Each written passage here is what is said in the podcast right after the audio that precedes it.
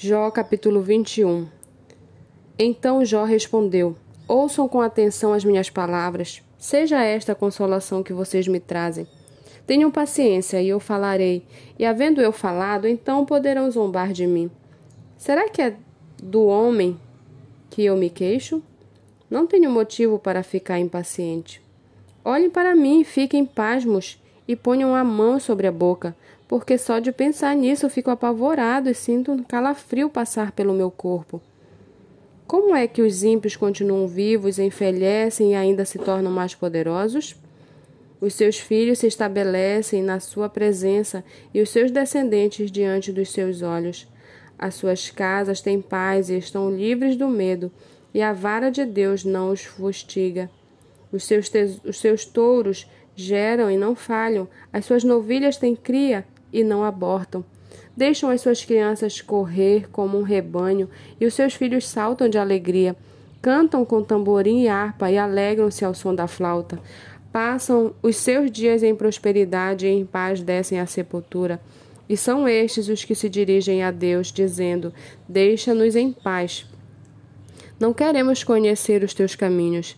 Quem é o Todo-Poderoso para que o sirvamos? E o que ganhamos se lhe fizermos orações? Vejam que não provém deles as suas, a sua propriedade, prosperidade. Longe de mim o conselho dos ímpios. Quantas vezes se apaga a lâmpada dos ímpios? Quantas vezes lhes sobrevém a destruição? Quantas vezes Deus, na sua ira, os faz sofrer? Quantas vezes são como a palha diante do vento e como a poeira que é levada pela tempestade? Vocês dizem que Deus reserva o castigo do perverso para os filhos dele mas é ao perverso que Deus deveria punir, para que o sinta.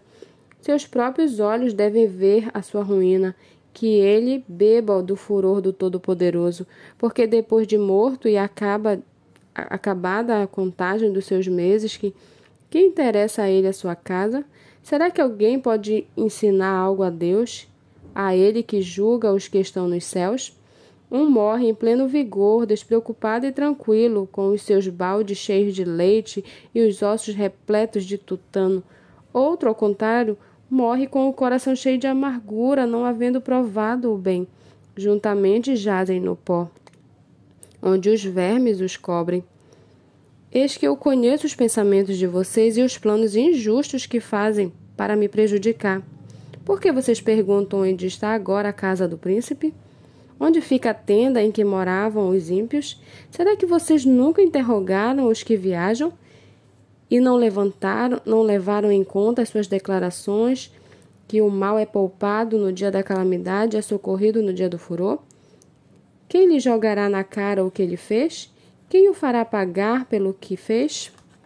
Finalmente é levado à sepultura e sobre o seu túmulo se faz vingança. A terra do vale que o cobre é leve, todos os homens o seguem, assim como são inumeráveis os que foram adiante dele. Como então vocês querem me consolar com palavras vazias?